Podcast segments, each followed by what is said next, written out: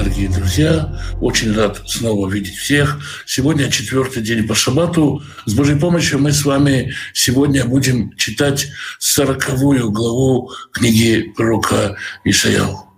Святой Благословенный великой милости Своей откроет наши умы, наши сердца, чтобы мы были не только слушателями Слова, но чтобы Слово действовало в нас, давало в нас свои плоды, чтобы мы меняли наши жизни, чтобы мы сами менялись и возрастали в соответствии с Божьим Словом.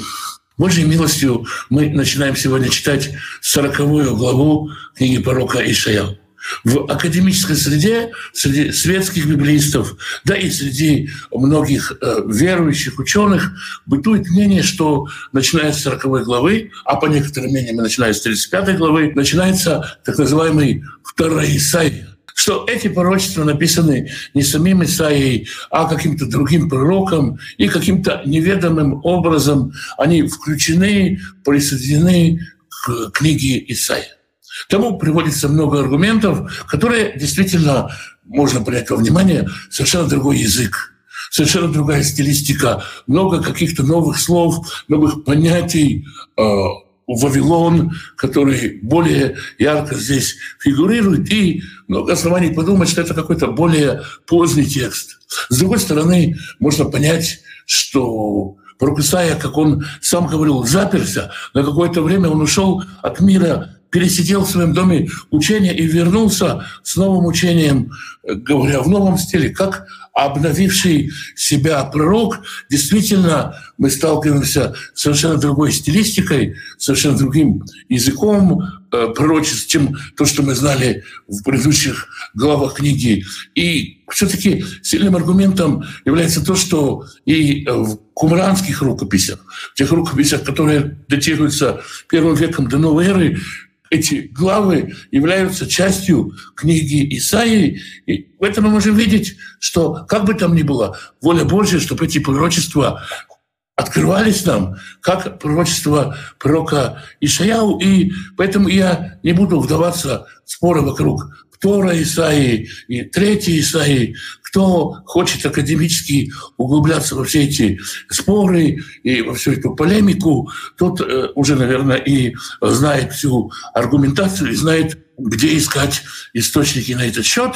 Я просто э, упомянул, что такое мнение есть, такая позиция есть, и так или иначе, действительно, стилистически, литературно мы сталкиваемся здесь с совершенно новой темой, но для меня все это книга пророка Исаил. Итак, сегодня мы начинаем читать сороковую главу. Нахаму, нахаму, ами, ямар, Элоихем. Утешайте, утешайте народ мой, говорит Бог ваш. Кому обращены эти слова? Нахаму, Нахаму, утешайте, утешайте. Кому Бог повелевает утешать? Есть мнение, которое говорит, это Бог побуждает пророков заняться утешением своего народа. Есть другое мнение, которое говорит священников. Конечно же, есть мнение, которое говорит учителей. И можно сказать так, что все воинство небесное и ангелы, и служители Бога на небесах и на земле, и священники, и пророки, и все те, кто имеет авторитет в народе, кто поставлен наставлять народ, получает повеление «утешайте, утешайте народ мой». И здесь Господь свидетельствует после Вавилонского плена, после изгнания, после наказания, мы это будем читать в нашей главе, что народ остался его народом. Господь не изменил своего избрания. Нахаму, нахаму два раза упоминается «утешайте, утешайте». Мы будем видеть это в последних главах Исаии, очень часто встречающееся такое двойное пророчество. «Ури, Ури, пробудись, пробудись» и так далее. То есть, э, как это понимают, часть этого имеет осуществление во времена пророка, отчасти осуществилось во времена пророка, глобально ожидается осуществление с приходом Машеха, когда Машех откроется во всей своей полноте, в царстве своем, эти пророчества будут осуществлены полностью. Добру Алев Иерушалаем. Говорите к сердцу Иерушалайма. Говорят к сердцу, как говорят к сердцу любимой девушки, как говорят к сердцу невесты. То есть обращайтесь к сердцу в Писании всегда то, что думает, то, что размышляет. Но обращаться к сердцу — это обращаться в любви, э, обращаться за изменением чувств, за изменением отношений, ласково обращаться. Говорите к сердцу Иерусалима, вы кору аллея, и провозглашайте о нем. Снова в иврите все названия городов в женском роде, поэтому Писание говорит о ней, о Иерусалиме, о ней. Кимлеа цваа, потому что исполнился срок ее слова «цва», э, многие привыкли его видеть в значении воинства, но в данном случае речь идет о э, исполнении наказания. Она отбыла свой э, срок, и параллельно Исаил дальше говорит «кинерца она», потому что снова «отбежала», она отбыла, оно свое наказание – глагол «нельзя» в данном случае именно означает «отбыть срок». Она отсидела, была свое наказание, срок наказания ее истек. «Ки лакха мията дунай кифляем бехоль хатутея». Потому что она вдвойне приняла от Господа наказание за все ее грехи. Параллельно о том, что наказание будет двойным, мы читаем в 16 главе пророка Иеремии, и прежде всего воздам я им вдвое за вину их и за грех их, за то, что они осквернили землю мою гнусностью идолов и мерзостями своими наполнили удел мой. И за осквернение самого народа, за то, что они осквернили себя, и за то, что они осквернили землю, они получают двойное наказание. Но это наказание закончилось. И от звонка до звонка, отсидев свой срок, народ Израиля призван выходить на свободу. В третьем стихе мы читаем «Коль коре бемидбар» — голос, зовущий в пустыне. Если обращать внимание на простой э, стилистический анализ э, третьего стиха, то нужно читать его так. Голос провозглашает. Бамидбар пану дерех Хадунай. В пустыне освободите дорогу Всевышнему. Ешру беарава месила леэлуэйну. И спрямите проложенный путь, мостовую в степи для Господа нашего. То есть есть какая-то параллель в пустыне. Освобождайте, мастите в степи. И поэтому логично поставить двоеточие после «коль куре». Голос взывает в пустыне, освободите дорогу, в степи проложите путь. И очень многие, те, кто спорят с евангельским пониманием текста, говорят, ну вот же, вот оно же правильное прочтение этого текста. Да, действительно, стилистически это выглядит более правильным прочтением. Тем не менее, в еврейской традиции Э, существует и плотно укоренено прочтение, которое говорит о голосе, взывающем в пустыне. Ну, скажем, сборник э, толкований Писания Агадат Берешит говорит так. Почему взывает в пустыне? Потому что так заведено в мире, что если человек потерял где-то жемчужину, он ищет ее там, где потерял. Так и Всевышний, который потерял Израиль в пустыне, как написано в пустыне этой закончат жизнь свою и там умрут, ищет его в пустыне. То есть гибель народа, отступление его от Господа начало в пустыне, и поэтому голос, взывающий в пустыне, взывает народ к возвращению, начинает призыв к возвращению народа именно в пустыне. Это то, о чем говорил и он погружающий, он креститель, когда говорил «Я голос, взывающий в пустыне» в книге Птиктазутрата есть упоминание о глазах с неба, о том, как небо будет восклицать, давать э, ободрение народу Израиля во время прихода Машеха. И после того, как израильтяне, согласно этой книге, обойдут Вавилон, как Ерихон, с трубой, и стены Вавилона падут, и Вавилон будет разграблен. Это, конечно, и мистическое понимание разграбления Вавилона. После этого прозвучит голос, звучащий в пустыне. Книга Зор мистическая еврейская книга, говорит о том, что голос, звучащий в пустыне, это голос, который пришел воскрешать мертвых, голос, который предвозвестник воскрешения из мертвых, он начнет снова оживлять тех, кто умер в пустыне, а затем будет оживлять всех по всему миру.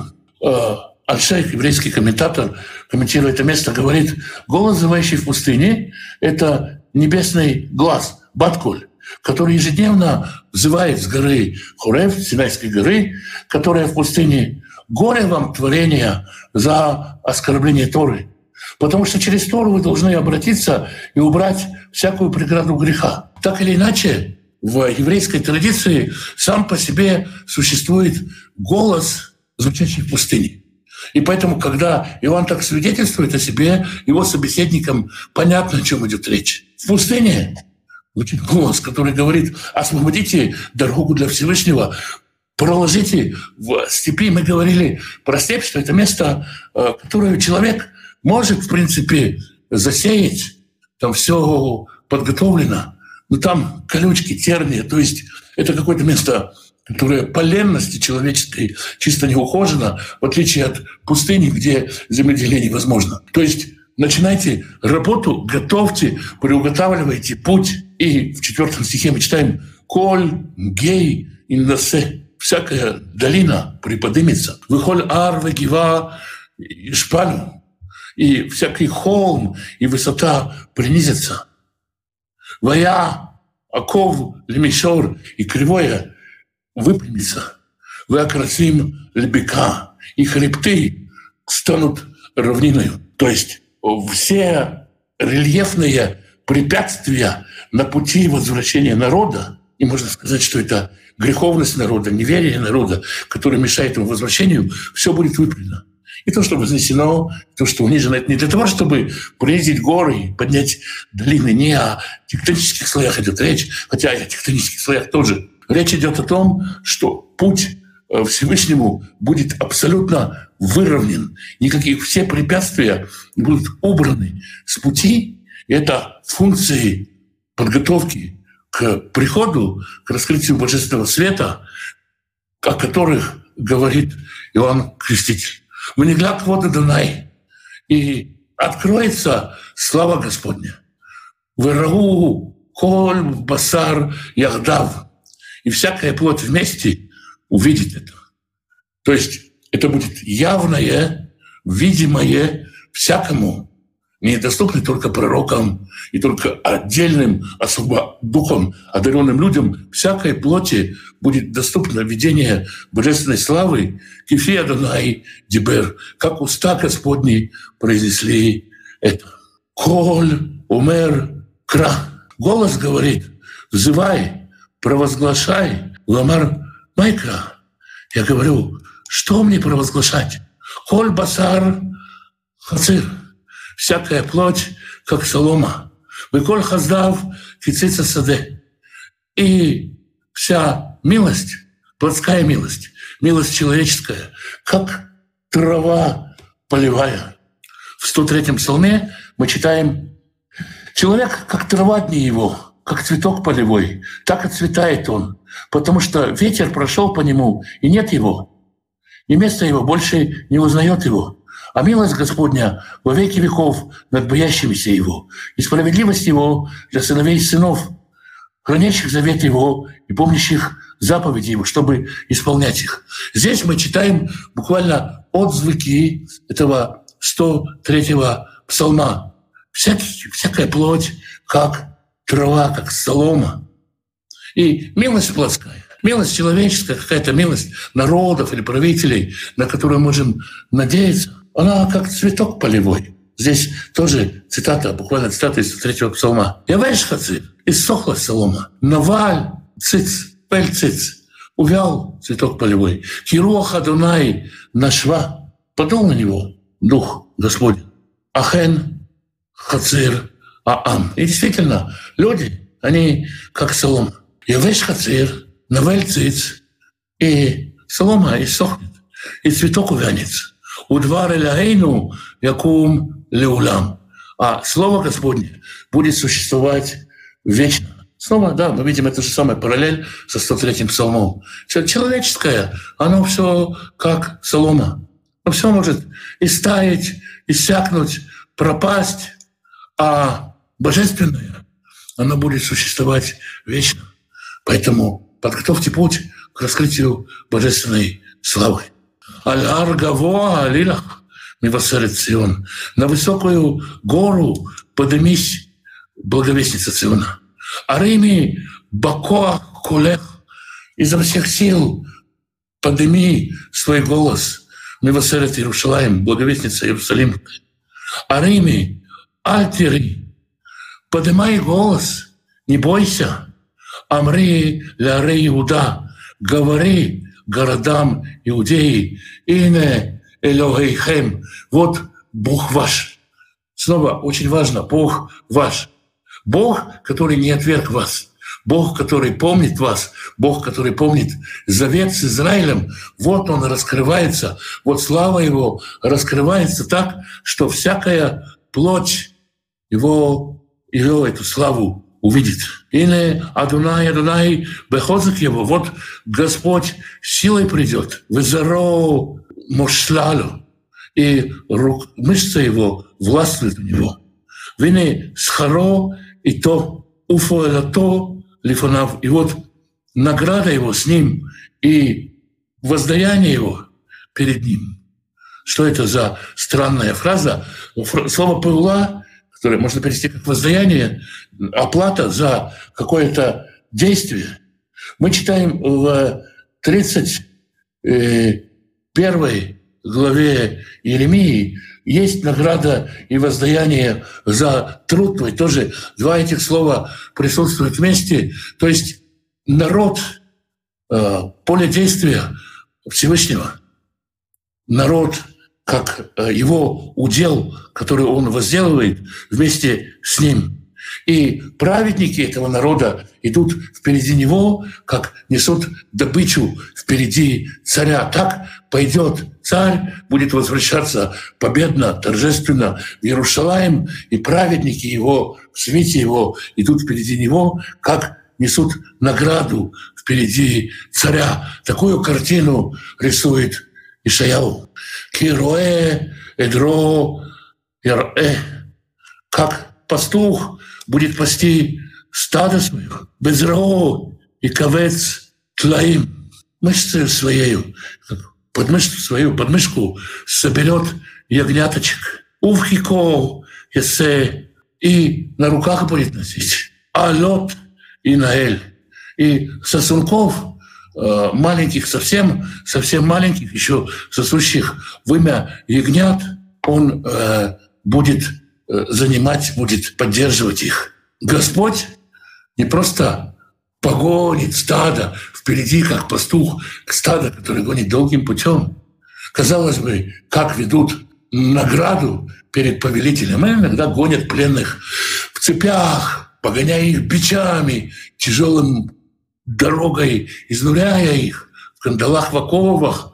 Это непростой путь. Здесь Господь поведет свой народ, он пасти его будет как стадо, заботясь о младенцах, нежно, нежно заботясь о каждом. И с 12 стиха Ишаяу говорит о величии Всевышнего.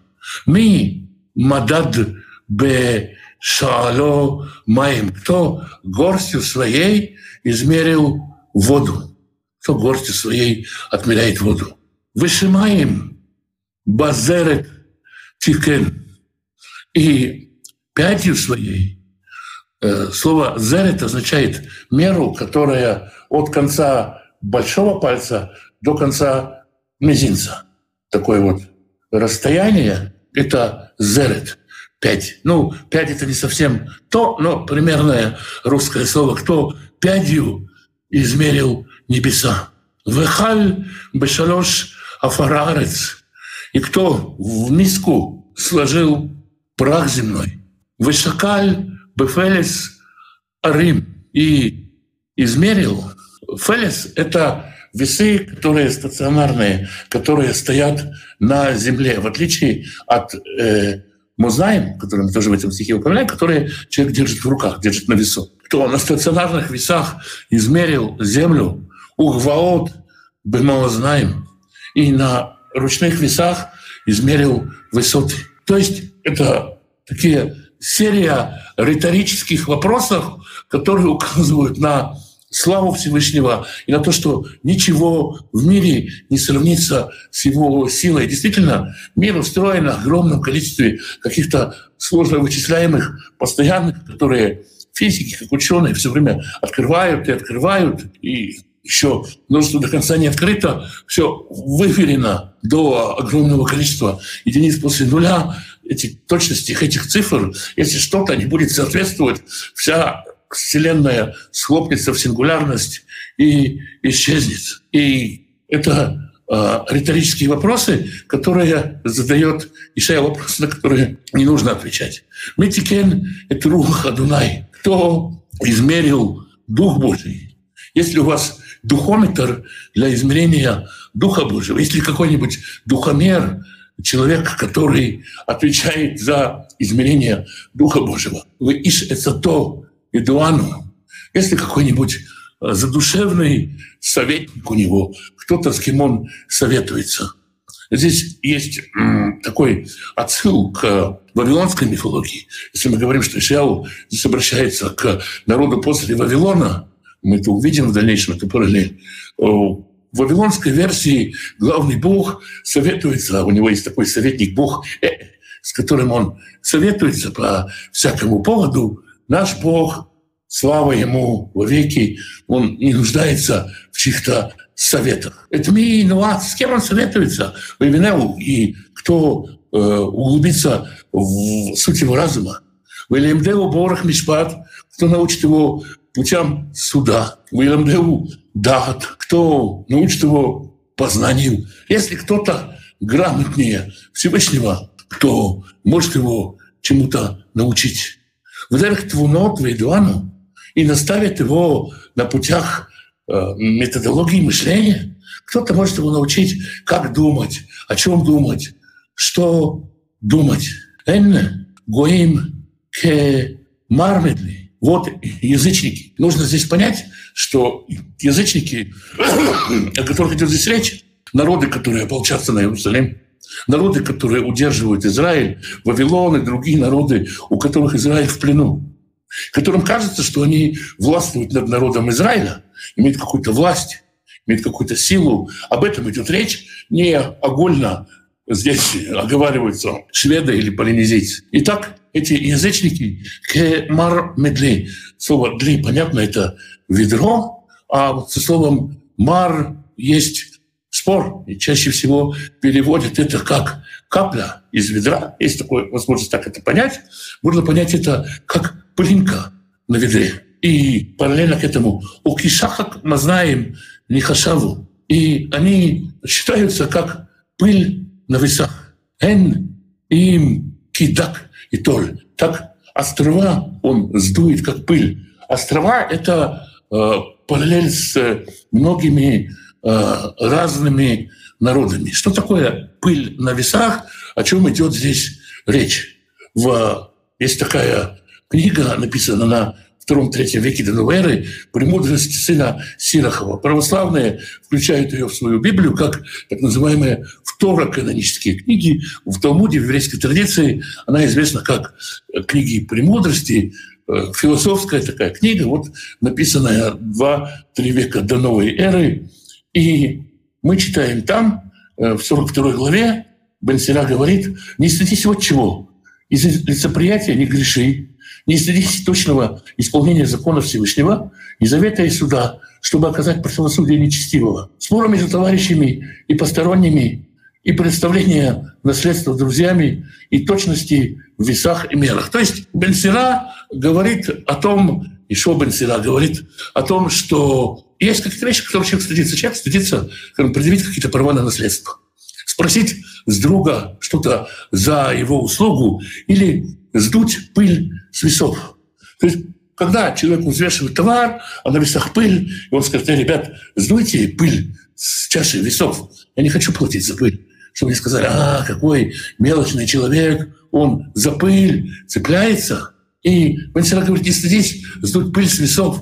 И здесь Ишаяу говорит э, похожую идею, конечно, это раньше, чем э, Бенсера, он говорит, не бойся, язычники, все вот эти, которые тебя окружают – в ходе отмерения твоих наказаний, отмерения чаши гнева, они только пыль на чаше весов. И Всевышний сдует их, как пыль сдувает весов. В Ливанон эйн дай бэр, выхайто эйн дай уля. И для того, чтобы принести э, жертву всесожжения Всевышнего во всей полноте, не хватит для всего леса ливанского. А тут какая-то пыль. То есть в божественных расчетах действия всех язычников, всех тех, кто ополчается на Израиль, как пыль на чаше весов.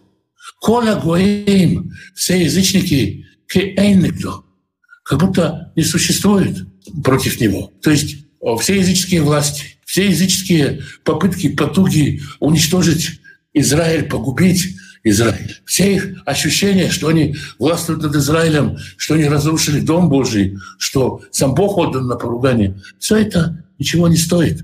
Итогу ни к чему. Они, они считаются за, так сказать, хаос, за какую-то грязь наносную. Все, что кажется важным, все, что кажется таким, казалось таким ужасающим, устражающим, как Вавилонский плен, или как не выпускающая евреев советская власть, как еще какие-то власти, которые удерживали евреев, пытались их погубить, все это как пыль.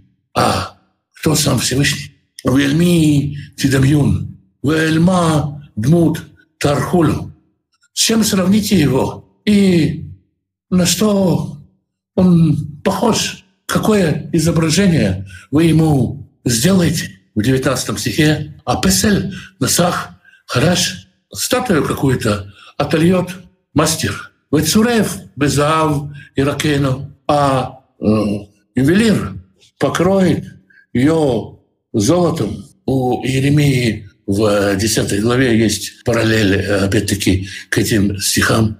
В кесев цурев и э, сварено на все из чистого серебра. А трума эц. Э, здесь есть такое расхождение между комментариями. Первое слово можно прочитать как «амискен» — «бедняк», «нищий». А можно прочитать как название э, драгоценного палисандра, дерева, которое растет в Индии. Э, оно называется «вечное», негниющее дерево. Можно сказать, из дорогого дерева сделает его. Эцло и ракев – дерево не гниющее. И, скорее всего, Именно об этом идет. Вряд ли, вряд ли речь идет о том, что бедняк берет какую-то драгоценную породу красного дерева и заказывает из него статую башка. Скорее всего, здесь идет о том, что э, человек пытается сделать что-то такое из ряда вон выходящее, за большие деньги заказывает из драгоценного дерева Эцло и Ракев, дерево не гниющее, дерево, которое считается вечным, человек так думает. Ну вот это-то точно вечно. Ивхар Хареш Хахам, Ивакешло. И он э, выберет мудрого мастера, Ляхин Песель Лоямот, чтобы тот приготовил изготовил статуэтку не шатающуюся, ту, которая не будет падать. То есть подготовил качественный материал и заказал работу у хорошего мастера, так чтобы этот божок не шатался. Так вы пытаетесь изобразить Бога, Творца неба и земли. Вот это вы считаете его изображением? Алло, иду, Разве вы не знаете? Алло, тишмау. Разве вы не слышали? Алло, угад мирош. Разве не сказано было вам заранее? Алло, эвенотем месудот арец. Разве вы не поняли устройство земли? Аюшев аль хуг арец.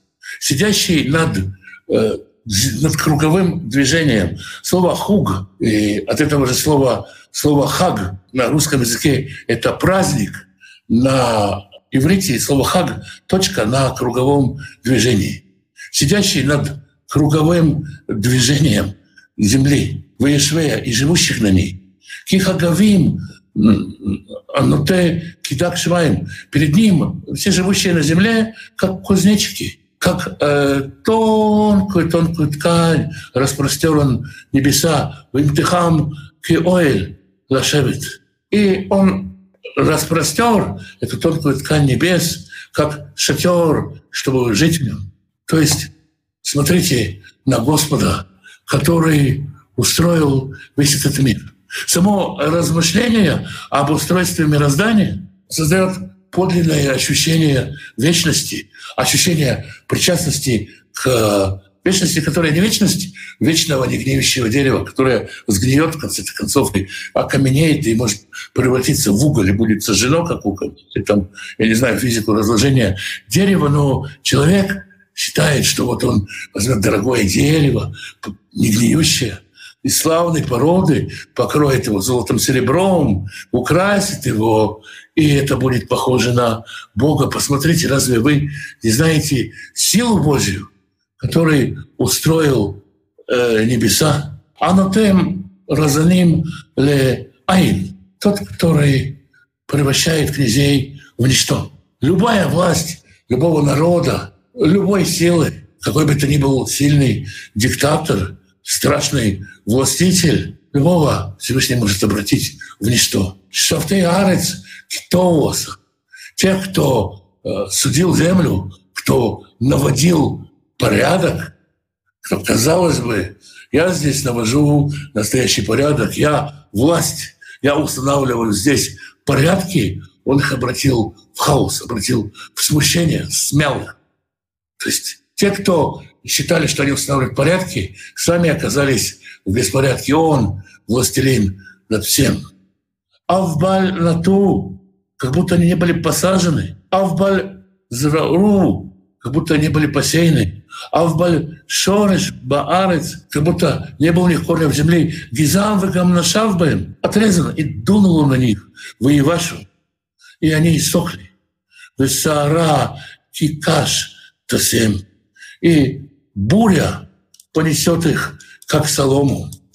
Все властители мира, любая власть, которой вы боялись, при проявлении славы Божией, проявлении Бога в силе, любая власть, как солома, будет унесена. Как ветер уносит солому, так будут смещены все эти властители, все те, кто здесь укоренился, все те, кто здесь построили себе мавзолеи и укрепления, подземное укрепление, все эти властители могут быть уничтожены дуновением силы Божьей. Вальми тидамьюни вешве эмар кадош. С кем, кому вы уподобите меня, с кем сравнюсь, говорит святой. Сумаром и нехем. Поднимите глаза ваши на небеса. Вы рау, видите, ми бара элле. Кто сотворил все это?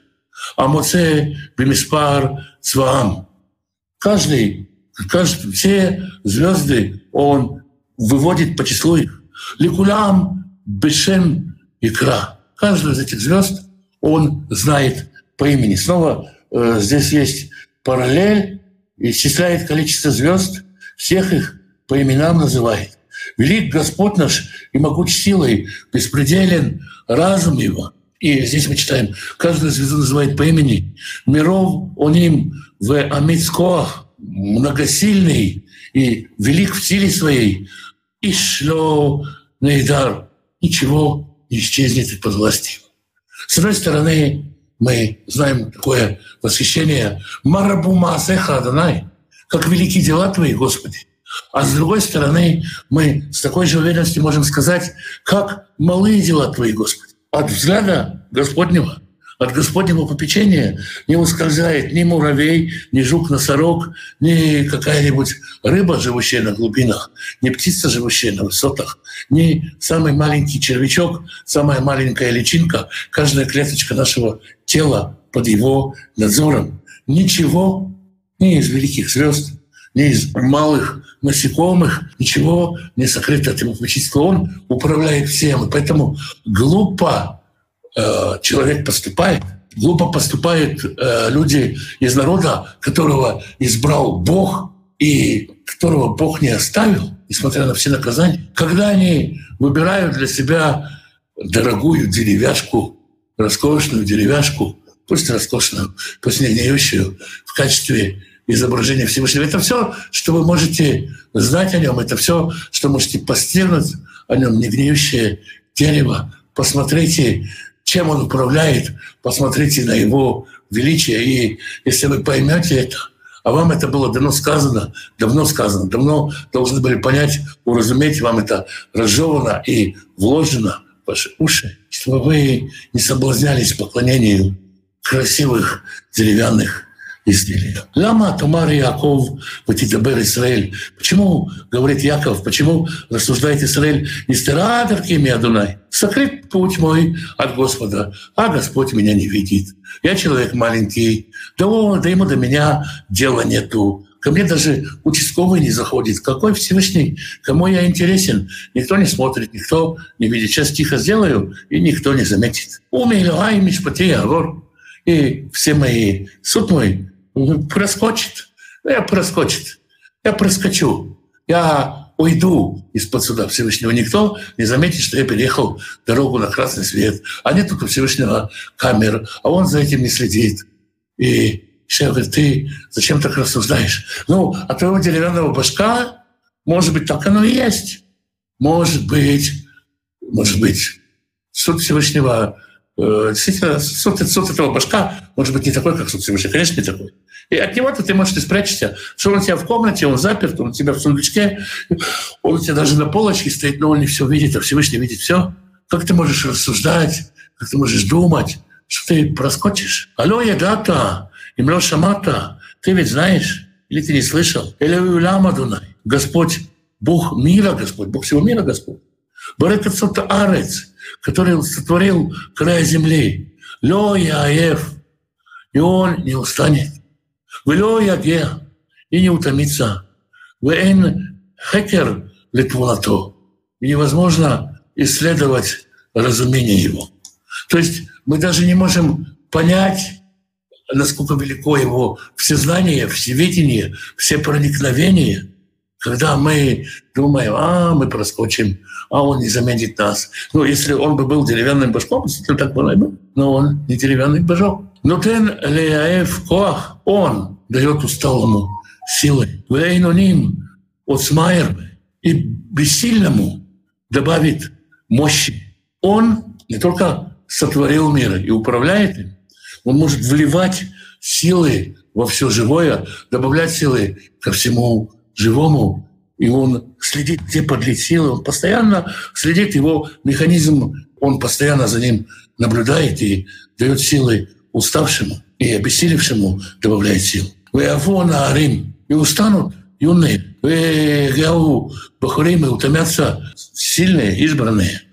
Лихшил. И скольжением подскользнутся они, споткновением споткнутся они. Преткновением проткнуться, не так можно это перевести. То есть те, кто полагается на свои силы, и те, кто думает, а вот я, я есть, я меня, он не замечает, тихомолку от него что-то сделаю. И у меня есть деревянный божок, который даст мне силы.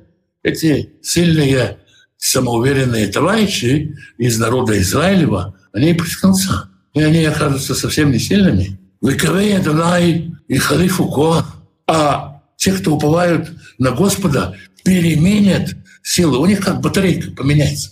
Они обновят свою силу. Ялу эвер кинешарим распрострут крылья свои, как орлы. Всевышний окрылит тех, кто в него верует. Есть такая мидраж, сказка о мире грядущем, что в мире грядущем праведники смогут летать, и те, кто жил в стране Израиля, те, кто был причастен к стране в прямом и в метафорическом смысле смогут летать. Ну, это, конечно, метафора. Но здесь говорится, Господь окрылит, даст силу окрыления. Можно, конечно, не в буквальном смысле. Яруцу в Лео Ягау будут бежать и не утомятся. Ялху в Лео Яфу будут идти и не устанут. То есть из тех, кто дождался, из тех, кто дождется избавления, дотерпит, претерпит до конца и получит, пасется. Те, кто уповал на Всевышнего. Те, кто не поменял Всевышнего на какой-то какого-то башка. Те, кто не думал, что это скоро закончится, не думал, что это никогда не кончится. Те, кто уповал, спокойно ждал, уповал на Всевышнего, получал от Всевышнего обновление силы, ждал даже в знании, уповал на Всевышнего, не променял его на деревянных богов. И сейчас пришло время последней финишной прямой, который говорит 40 глава пророка Ишаяу, подготовить пути к раскрытию божественной славы, то, чем, повторю, говорит Иоанн Креститель, голос, зовущий, взывающий в пустыне, голос, который подготавливает путь для раскрытия Машеха. Это понимание пророка Ишаяу на будущее. Утешайте, утешайте народ. Господь придет, Господь придет, Господь не оставит, божественный план спасения осуществится, несмотря на всех скептиков, на всех тех, кто, казалось бы, его оставил, променял его на какие-то деревянные царские. Господь не оставит свой народ, Господь не отменит своих обетований, обетования его не приложены, все это осуществится. И с этого начинается раздел утешений книги пророка Исаия. Это была сороковая глава книги. Мы, конечно, не коснулись и десятой части всей глубины комментариев этих великих строк. Святой Благословенный благословит всех тех, кто изучает Его Слово, ищет Его воли, ищет Его лица. Святой Благословенный благословит вас и семьи ваши, мужей ваших и жен ваших, сыновей ваших и дочерей ваших, внуков и внучек, правнуков и правнучек. Святой Благословенный благословит родителей ваших, пап и мам, бабушек и дедушек, прабабушек и прадедушек. Берегите их, цените их. Святой Благословенный в милости Своей даст пропитание тем, кто нуждается в пропитании, пошлет достойную работу, чтобы было время на общение с семьей, на изучение Писания, на добрые дела, просто на жизнь, чтобы в доме был достаток, избыток, возможность помогать другим, радость от помощи другим. Свой благословенный благословит, исцелит больных, утешит тех, кто потерял близких, успокоит, даст мир в сердце тем, кто под бомбежкой, кто под обстрелом, кто ранен в душу, кто переживает трагедию, тем, кто чувствует бессилие, даст силу, тем, кто переполняется ненавистью, даст исцеление от ненависти. Святой Благословенный даст мира в семьях, в которых нет мира, примирит отцов и детей, мужей и жен, братьев и сестер. Святой Благословенный благословит вас и дома ваши, и всех, кто с вами, всем изобилием своих бесконечных благословений.